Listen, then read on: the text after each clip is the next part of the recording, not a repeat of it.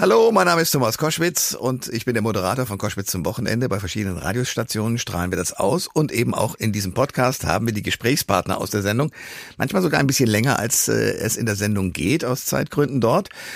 Ähm, man muss sich das immer wieder klar machen. Es gibt ja den Satz im Zweifel für den Angeklagten. Also wenn man nicht genau beweisen kann, dass er die Tat wirklich durchgeführt hat, dann muss man ihn nach deutschem Gesetz freisprechen.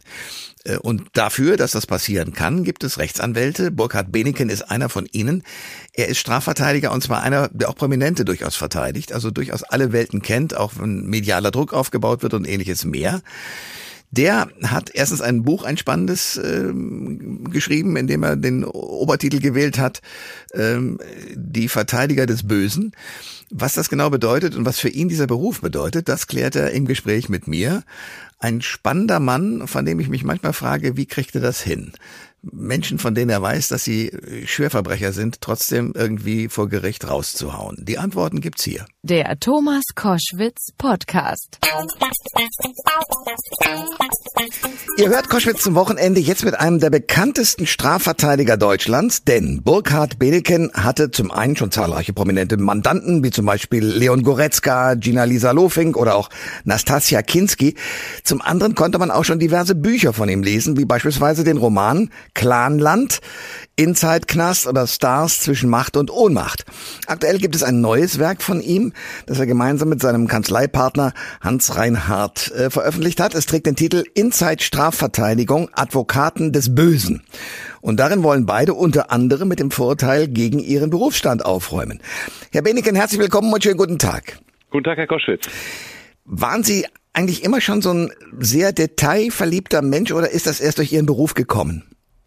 Ähm, das ist entscheidend auch durch meinen Beruf gekommen, weil es in der Tat als Strafverteidiger oft auf Kleinigkeiten, auf Details ankommt. Ich denke etwa an Zeugenaussagen im Gerichtssaal. Äh, da kann eine kleine Abweichung oft den ganzen Prozess grundlegend anders erscheinen lassen und oftmals liegen dann zwischen Freispruch und einer Verurteilung möglicherweise zu einer Gefängnisstrafe nur minimale Details. Haben Sie so ein Beispiel dafür? Ähm, ja, es ist oft so, in, wenn eine, eine Zeugin beispielsweise in einem Sexualstrafverfahren äh, dann in einem kleinen Punkt äh, etwas anderes sagt, als es vielleicht noch bei der Polizei der Fall war. Ja? Dass sie zum Beispiel ihren Widerstand äh, nicht in der Form geäußert hat, wie es ursprünglich bei der Polizei notiert wurde, vielleicht auch weil der Polizeibeamte, was des Öfteren mal vorkommen soll, die Aussage in die eine oder andere Richtung ein bisschen gefärbt haben könnte. ähm, und dann, dann kippt ein Prozess, ja, nur weil ein Mini-Detail anders genannt wird. Deshalb ist das für uns oftmals sehr, sehr wichtig, auf Kleinigkeiten zu achten, auch wenn das manchmal ein bisschen nach Förmelei nach außen hin ja. aussieht. Ich äh, zitiere mal aus Ihrem Buch. Es geht, so schreiben Sie, es geht nicht nur um irgendwelche Paragraphen, die man auswendig gelernt haben muss, sondern vielmehr kommt im Strafrecht auch ganz anderen Fähigkeiten eine Schlüsselfunktion Dimension zu, nämlich psychologisches Fingerspitzengefühl, diplomatisches Geschick, die Fähigkeit zum Konflikt im richtigen Moment. Ein guter Strafverteidiger erspürt eine Situation im Gerichtssaal schon im Voraus und handelt in Sekundenschnelle instinktiv. Er muss aber auch genau wissen, wann Schluss ist, sich regelrecht auf die Lippen beißen und zurücknehmen können.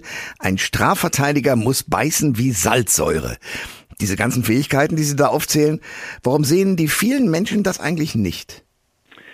Ähm, ja, mein Eindruck ist, dass viele Menschen uns Strafverteidiger immer als diejenigen wahrnehmen, die ausschließlich für das in Anführungszeichen Böse kämpfen und alles daran setzen, das Böse immer rauszuholen. Ähm, das ist so jedenfalls das, was mir oft begegnet in Diskussionen mit Menschen, wenn ich über meinen Berufsstand rede.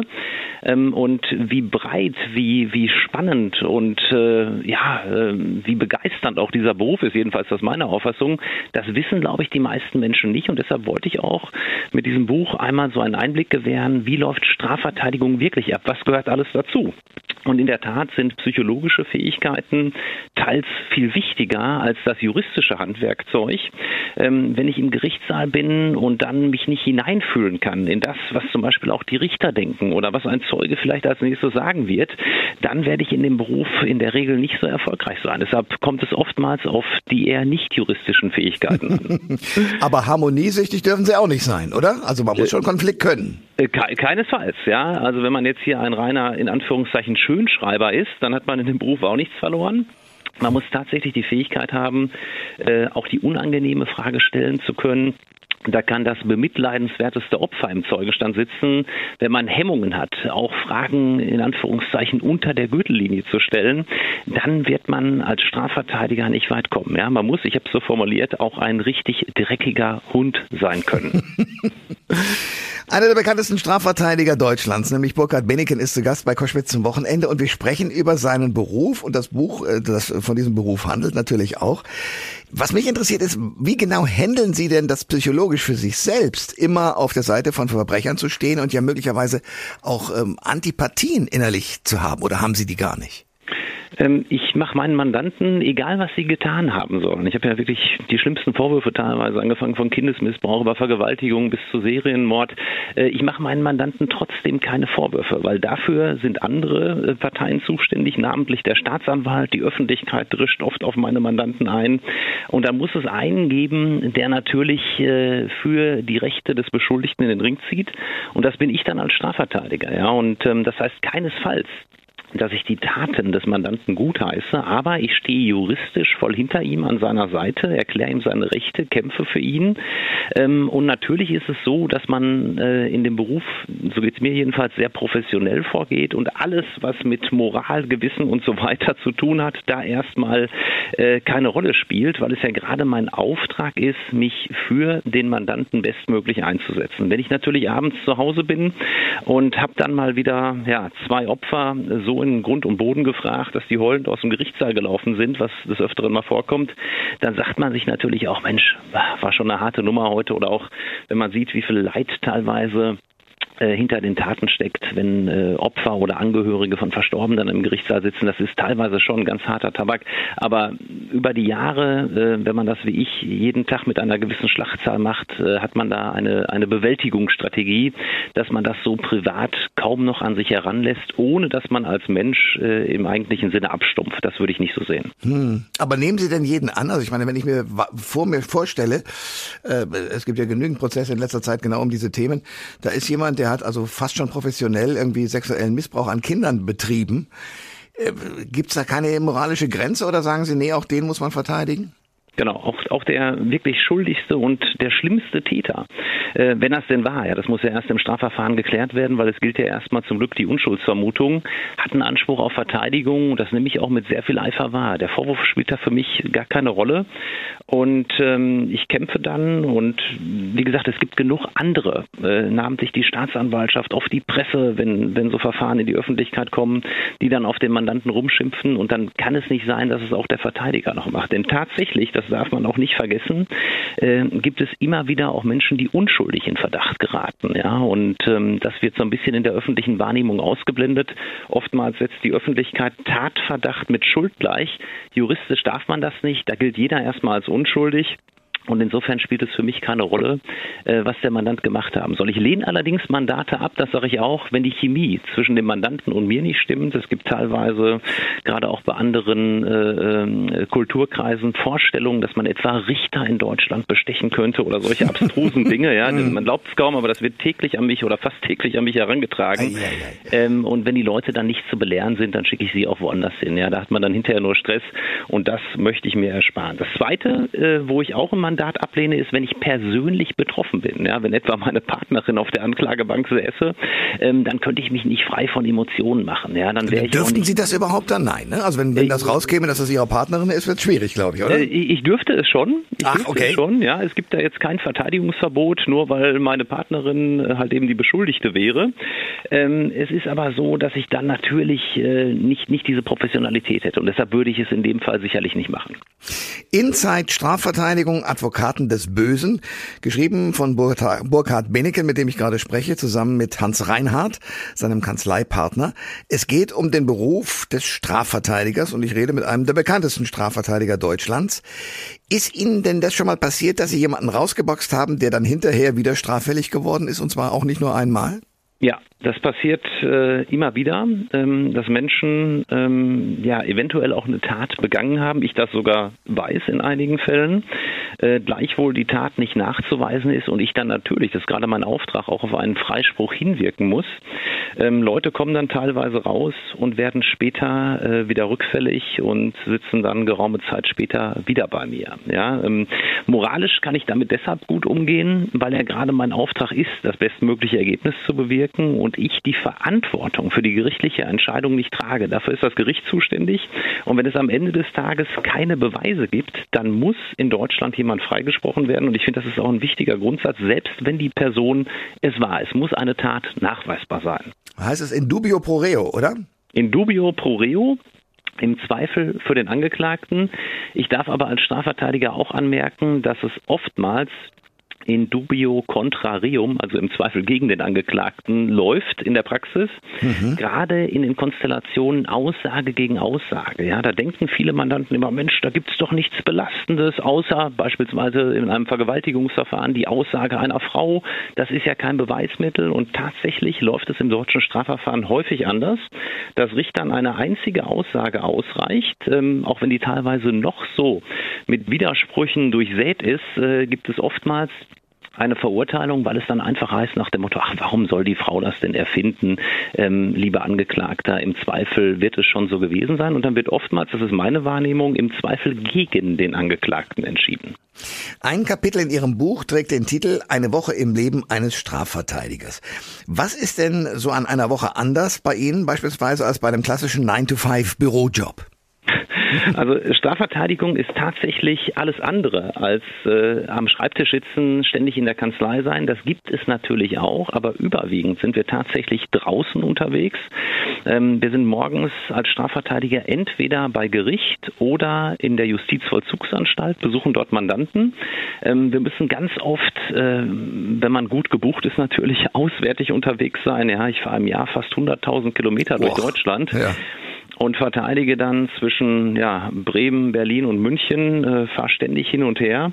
Und da ist man natürlich viel unterwegs, kommt viel rum und sieht natürlich auch ja, die verschiedensten Menschen, die verschiedensten Strömungen auch in der Gesellschaft. Und meine Warnung ist immer so, dass wir auch das mitbekommen, was aktuell so gerade in der Gesellschaft unter Umständen auch schief.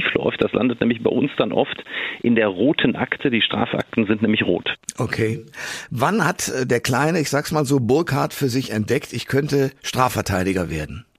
Tatsächlich war das bei mir sehr, sehr früh, weil nämlich mein Vater bis heute auch noch Strafverteidiger ah, ist. Okay. Und er hat mich schon als Vier-, Fünfjährigen zu Kindergartenzeiten oh, tatsächlich schon mit in die Kanzlei genommen. Okay. Da saß ich hier als kleiner Burkhardt zwischen ja, den in Anführungszeichen Verbrechern, habe mich schon mit denen im Wartezimmer unterhalten, habe mich damals schon dafür interessiert, ohne natürlich alles verstehen zu können. Später im, in der Schule habe ich dann oftmals gebläut, ja, einfach nur, weil mein Vater wieder eine spannende Gerichtsverhandlung hatte in einem Strafverfahren okay. und bin da mitgekommen, habe hinten drin die Stimmung ja in diesen Seelen aufgesaugt. Mein Vater hatte mir natürlich ein paar Hintergrundinfos gegeben und damals bin ich dann schon im Prinzip mit dieser äh, Verbrechens-DNA, wenn man das so nennen darf, des Strafrechts äh, infiziert worden und die hat mich bis heute nicht losgelassen, weil es einfach eine so spannende, eine so bunte Welt ist. Burkhard Benneken ist mein Gast bei Koschwitz zum Wochenende. Wir reden über den Beruf des Strafverteidigers. Er ist einer der bekanntesten in Deutschland. Und mich interessiert zum Beispiel auch, Sie haben ja schon zahlreiche Prominente vertreten. Ähm, erstens, äh, ist da das mit diesem im, im, Zweifel für den Angeklagten durch die Presse und die Medien schon gleich ausgehebelt? Und zweitens, was ist anders als ähm, in anderen Fällen? Ja, bei der Verteidigung von Prominenten spielt natürlich immer oder fast immer die Presse mit hinein. Ähm, da werden dann wirklich Bagatellen aufgeblasen teilweise. Die Wahrnehmung ist eine ganz andere. Wenn ein Promi auch nur eine kleine Verfehlung begeht, dann ist das gleich eine Riesengeschichte. Wenn es Otto Normalverbrecher in Anführungszeichen machen würde, würde es keinen Menschen interessieren. Ähm, und meine Wahrnehmung aus vielen, vielen Promi-Verfahren ist, dass die Strafjustiz in Deutschland nichts mehr hasst, als dass man ihr nachsagt, sie würde angeblich Prominente bevorzugen.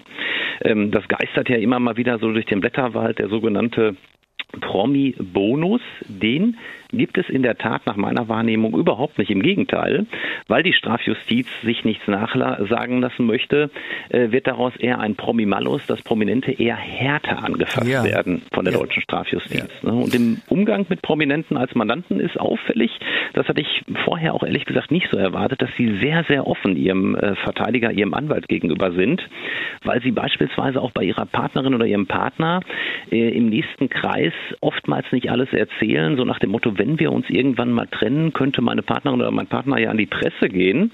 Und Sie wissen, Ihr Anwalt, Ihr Verteidiger, der unterliegt der Verschwiegenheitsverpflichtung. Und da gibt es dann bei vielen Prominenten tatsächlich das Bedürfnis, mal so für einen Plausch auch über das ein oder andere Unangenehme, vielleicht Peinliche, was einem so passiert ist. Und da wird der Anwalt dann gerade bei Prominenten regelrecht zum Psychologen. Oder auch zum Beichtvater, eins von beiden, ja. Oder zum Beichtvater, ja. genau. Die, äh, die Robe tragen wir ja auch im ja, Gerichtssaal. Stimmt, also genau. Priester. Ja. Äh, nur der Beichtstuhl fehlt noch. Aber äh, was ich so spannend finde, es gibt äh, zwei Fälle, die mir jetzt einfallen. Einmal Kachelmann, zum anderen Türk, also Andreas Türk, die beide eigentlich ja unschuldig sind und trotzdem durch die Medien schon mal vorverurteilt wurden und auch im Buch von Kachelmann ist nachzulesen, dass die Staatsanwaltschaft große Freude daran hatte, den vorzuführen. Erleben Sie das als Verteidiger auch? Genau, also das ist immer wieder mein Eindruck. Man sieht es gerade auch bei dem Fußballspieler Boateng, so ja. jedenfalls nehme ich das wahr. Ähm, da wird er schon verurteilt und dann lehnt sich die Staatsanwaltschaft in München in dem Fall jetzt wieder aus dem Fenster. Wir wollen an sich anderthalb Jahre mit Bewährung werden da gefordert. Ja, egal was da passiert ist, das lasse ich mal außen vor. Ich kann nur aus meiner Erfahrung sagen, wenn es nicht Herr Boateng wäre, sondern eine unbekannte Person, würde bei einem nicht Vorbestraften wie Herrn Boateng eine solche angebliche Beziehungstat in 80 bis 90 Prozent der Fälle eingestellt, im Zweifel auch gegen eine Zahlung an eine gemeinnützige Einrichtung. Und mein Eindruck hier ist ganz klar, dass es ein ganz klarer Promi-Nachteil ist von Herrn Boateng. Und genauso ist es meines Erachtens schon Herrn Kachelmann und auch anderen gegangen. Ähm, und da muss man ja auch sagen, ähm, obwohl Herr Kachelmann beispielsweise nachweislich unschuldig war, bleibt ja trotzdem immer noch ja. etwas hängen. Und das finde ich das ganz Schlimme. Ähm, es gilt die Unschuldsvermutung im äh, Gesetz an sich, äh, in der praktischen Wahrnehmung und in der öffentlichen Wahrnehmung gilt oft das Gegenteil, ja, dass immer etwas hängen bleibt, auch wenn man noch so unschuldig war. Burkhard Benneken ist mein Gast bei Koschwitz zum Wochenende, einer der erfolgreichsten und bekanntesten Strafverteidiger in Deutschland. Ähm, Sie haben auch äh, schon Clans und ähm, ja ganze Gruppen von, ich sag mal, äh, zumindest theoretischen Verbrechern äh, betreut und verteidigen müssen. Worin, worin unterscheidet sich sozusagen ein, eine Verteidigung und ein Prozess zwischen Clans und Einzelpersonen? In der Tat habe ich sehr viele äh, Mitglieder von arabischen Großfamilien in den letzten Jahren verteidigt, ähm, quer, quer durch Deutschland. Es gibt ja so ein paar Schwerpunkte, einmal hier bei uns im Ruhrgebiet, aber auch in Bremen, Berlin. Ähm, und es ist so, dass ähm, auch da so ein bisschen, ohne dass ich jetzt sagen möchte, dass, dass, dass Clan-Mitglieder Prominente sind, auch wenn über Einzelne natürlich in den Medien sehr stark berichtet wird, äh, so ein bisschen das Gleiche gilt wie fast schon für, für Prominente. Ja, da werden die Strafverfahren sehr, sehr medial wahrgenommen. Man schaut drauf, auf, greift die Justiz da auch richtig durch? Angeblich sind wir ja unterwandert von kriminellen Parallelgesellschaften, die nach ihren eigenen Regeln leben. Ist das, das, so oder ist das Quatsch? Also mein, meine Wahrnehmung ist, dass das absoluter Quatsch ist. Ich behaupte auch, es gibt keine Clans in Deutschland in dem Sinne, wie das dargestellt wird. Es gibt Großfamilien mit oftmals männlichem Nachwuchs, ja, und wenn ich dann sechs, sieben Jungs habe im gewissen Alter, zeigt jede Statistik, dass dann die Straffälligkeit auch nach oben geht. Ja, das wäre aber genauso, wenn es eine deutsche Familie wäre, eine italienische Familie oder eine sonst wie äh, aus, aus, aus einer sonstigen Republik stammende Familie. Das hat nichts mit Clans oder Libanesen zu tun, sondern das ist ein allgemeines Phänomen. Ja, und das wird verkannt und dann gibt es Clan-Kriminalitätsstatistiken, die auch von Politikern bemüht werden und dann heißt es, die steigen so stark an, die Zahl, die Fallzahlen, ähm, dass aber rund 70 Prozent dieser Statistik äh, Bagatelldelikte sind, ja, Ladendiebstähle, Trunkenheitsdelikte, das sagt einem keiner. Es werden dann die einzelnen Sachen, Einbruch in ein Museum in Berlin. Zum Beispiel, da wollte ich gerade drauf kommen, genau. genau. Die, Oder diese Goldmünze, die da geklaut wurde. Goldmünze, genau, die werden ja. rausgegriffen, da wird getan, als wenn das hochorganisierte kriminelle Banden wären. Ähm, mein Eindruck aus der Verteidigung wirklich zahlreicher solcher Menschen ist, das stimmt in der Form überhaupt nicht. Klar gibt es Kriminalität in diesen Familien, das ist keine Frage, aber keinesfalls häufiger, als das in anderen Familien mit dieser Größe der Fall wäre. Das heißt also auch der Fall Bushido und das, was ihm da passiert ist, ist auch ein Einzelfall und hat nichts mit Clan-Kriminalität zu tun? Also meines Erachtens nicht. Ähm, es ist natürlich so, dieses Verfahren ist ja noch nicht abgeschlossen. Ja. Deshalb muss man aus der Ferne immer etwas vorsichtiger sein, weil ich auch da nicht direkt äh, betroffen bin. Ich äh, kenne allerdings den Cousin äh, eines der Angeklagten von Arafat Abu Chaka, der ist bei mir Mandant, der Cousin, und habe natürlich einige Informationen bekommen. Ich glaube, aber wie gesagt, aus der Ferne ist da mal Vorsicht geboten, dass auch da vieles, vieles aufgebauscht wird zugespitzt wird. Und ich finde, man sollte dort erstmal warten, was das Gericht am Ende entscheidet. Und ich glaube, dass das Ganze weniger mit Clankriminalität zu tun hat, als vielmehr damit, dass äh, Arafat Abu Chaka und Bushido mal Geschäftspartner waren, es da Streit gab. Und was dann passiert ist, das muss die Justiz aufklären. Aber das ist für mich keine Sache von Clankriminalität. Burkhard Benneken ist mein Gast bei Koschwitz zum Wochenende. Einer der erfolgreichsten und bekanntesten Strafverteidiger in Deutschland. Ähm, es gibt neben dem Buch auch einen Podcast, der ebenfalls den Titel Advokaten des Bösen trägt. Äh, und nun gibt es ja auch im deutschen Farbfernsehen ganz viele sogenannte True Crime Formate, also äh, was ja so unterstellt, dass sich die Menschen wirklich von Verbrechen angezogen fühlen. Ähm, woran liegt das Ihrer Meinung nach? Was fasziniert die Menschen am Bösen? Ja, ich glaube schon, dass viele äh, sich gerne gruseln, ja, einmal in Welten schauen, vor denen sie sich an sich ängstigen, ja, mhm. aber sie möchten möchten teilweise auch die schlimmsten Taten präsentiert bekommen. Ähm, es gab früher schon oft immer diese große Krimi-Begeisterung, das hängt sicherlich mit diesem Gruselfaktor zusammen. Heute kommt meines Erachtens noch hinzu, dass ohnehin das Interesse immer mehr in Richtung äh, Reality-Formaten geht, ja, und das Verbrechen, was immer schon sehr faszinierend war, möchte möchte man heute aus der nächsten Nähe sehen. Man möchte den Verbrecher im Optimalfall selbst hören, wissen, was hat ihn zur Tat bewegt, wie hat er gefühlt, als er beispielsweise 47 Mal auf das, auf das Opfer eingestochen hat. Ähm, das Ganze wird natürlich immer extremer und der Zuschauer möchte immer näher dran sein. Es gibt ja auch Fälle, dass äh, sozusagen Strafverteidigerinnen in dem Fall einen, einen Täter oder einen möglichen Täter so toll finden, dass sie sich verlieben, ihn sogar heiraten. Ähm, ist das sozusagen, ist es das Stockholm-Syndrom oder was passiert da? Ähm, ja, es, es gibt, gibt ganz häufig äh, nicht nur Strafverteidigerinnen, sondern der meiste Fall ist, dass tatsächlich Schwerverbrecher in den Justizvollzugsanstalten sitzen, oft Kontaktanzeigen aufgeben. Ich habe gerade einen Mandanten, der hat mehrere Frauen umgebracht, sitzt in Hamburg Santa Fu ein, äh, gibt eine Kontaktanzeige auf und da melden sich drei bis 400 Frauen per Brief ja, Irre. und, und, ja. und wollen sich mit ihm treffen, treffen sich auch teilweise tatsächlich mit ihm hinter Gittern, gehen mit ihm zum Teil, sofern es gestattet wird, in die sogenannte Liebeszelle. Ähm, das ist wirklich ein ein, ein Phänomen für sich. Ähm, ich habe mit einigen dieser Frauen, die mit meinen Mandanten sich dann da auch so getroffen haben, auch mal gesprochen.